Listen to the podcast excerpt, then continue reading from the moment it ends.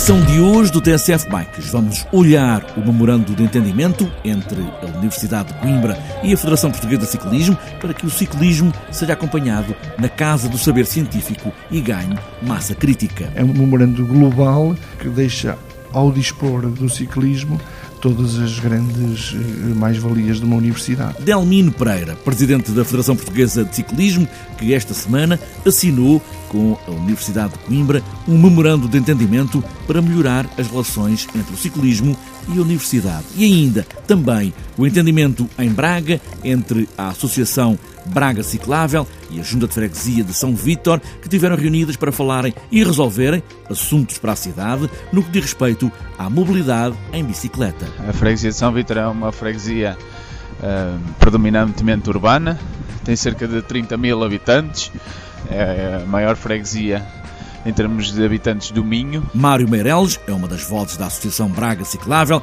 que vem hoje ao TSF Bikes, sempre a pedalar para promover o uso da bicicleta, neste caso em Braga. Está apresentada esta edição do TSF Bikes, agora só falta pôr os pés nos pedais e aí vamos nós.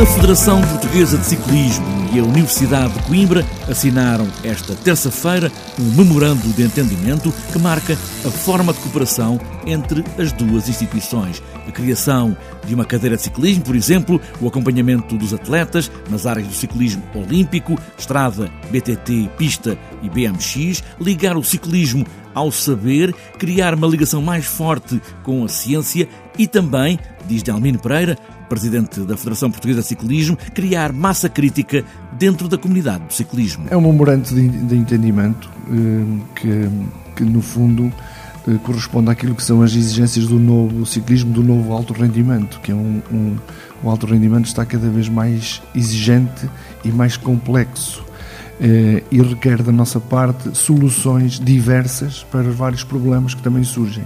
É importante garantir que qualquer atleta possa continuar os seus estudos e compatibilizar os estudos com, as, com os treinos e, e, com o seu futuro académico.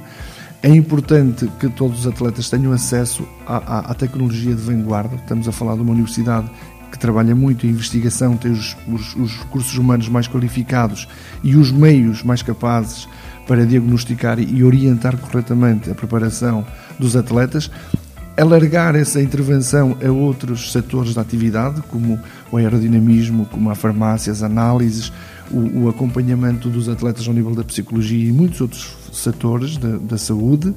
Eh, depois, eh, eh, o acesso da nossa comunidade à universidade, às residências universitárias, o acesso da, nossa comunidade aos professores universitários nas nossas ações de formação.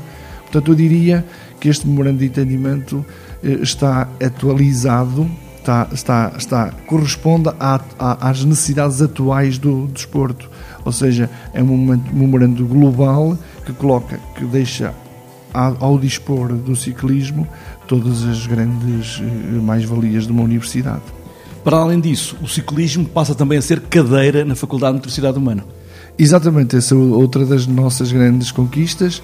É importante que a nossa comunidade entre nas universidades em termos de cadeira de ciclismo. O ciclismo está em grande crescimento.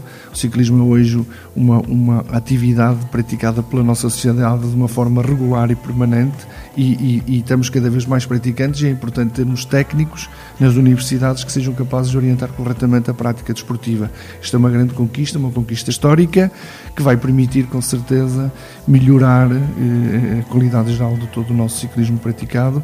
Nós precisamos de trazer, de trazer para a nossa modalidade massa crítica e pessoas que investiguem e que, e que pensem o ciclismo de uma forma evoluída e atual até em tese de mestrado, e estamos a falar em ciclismo, não ciclismo só de estrada, estrada, BMX, também BTT, pista, digamos que são as áreas aqui do ciclismo que vão estar também ligadas à Universidade de Coimbra.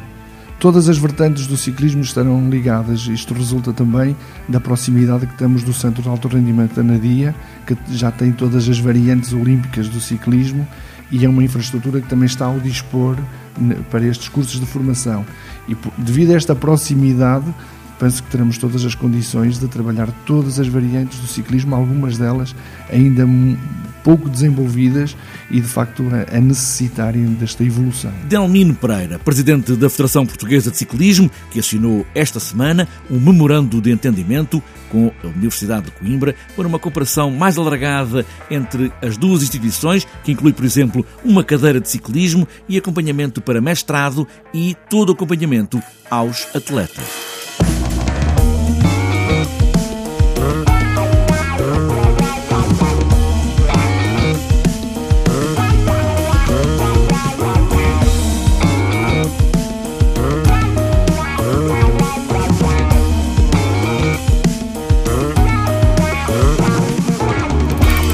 A bicicleta, como sabemos, vai das pequenas às grandes coisas. A primeira pedalada é tão importante como a última, quando chegamos. Em Braga, a Associação Braga Ciclável reuniu-se a semana passada com o presidente da Junta de Freguesia de São Vítor.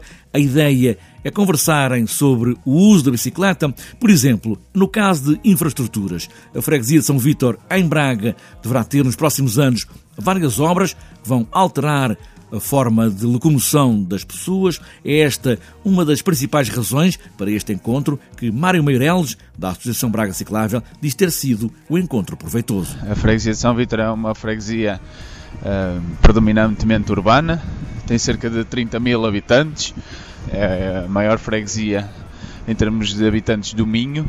No entanto, é uma freguesia que não tem todas as competências delegadas por parte do município e isso é algo que obstaculizou, neste caso, a execução do projeto vencedor do Orçamento Participativo, ao qual o, o Vitor Domingos, membro fundador da Associação Braga Ciclável, concorreu, com um projeto de instalação de, de bicicletários na freguesia. Portanto, nós, a semana passada, reunimos com o Presidente da Junta da Freguesia de São Vítor no sentido de debatermos esta questão do orçamento participativo, perceber quem é que tinha ganho, porque é que ainda, o mesmo ainda não tinha sido eh, executado, o orçamento participativo de 2017, eh, que tinha o prazo de execução até ao final do ano. E então conseguimos perceber, de facto, Presidente da Junta de São Vitor está pés e mãos atados, porque apesar do, do projeto ter passado todas as fases do orçamento, de fiscalização e de submissão, e depois de votação e ter ganho na votação, a verdade é que a Junta de São Vitor não tem as competências delegadas da gestão do espaço público e, portanto, não pode colocar bicicletários no espaço público. Quem o tem que fazer é o município de Braga.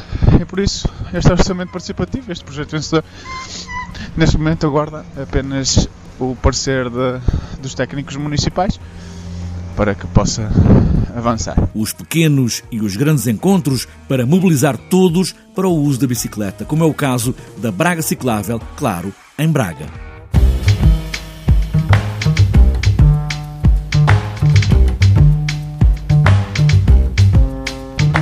Antes de fechar esta edição do TSF Bikes, falta ainda olharmos a agenda para os próximos dias. Para este fim de semana está marcado o Campeonato Nacional de Pista no Velódromo Nacional, em Sangalhos, Anadia, sábado e domingo, e também o Ciclocross Internacional de Valongo, última prova da Taça de Portugal, no Parque Aventura da Lipor, em Hermesinde, também, como disse, este domingo. E para outras voltas, apenas uma volta, está marcado o raio de BTT da Junqueira, em Vila do Conde.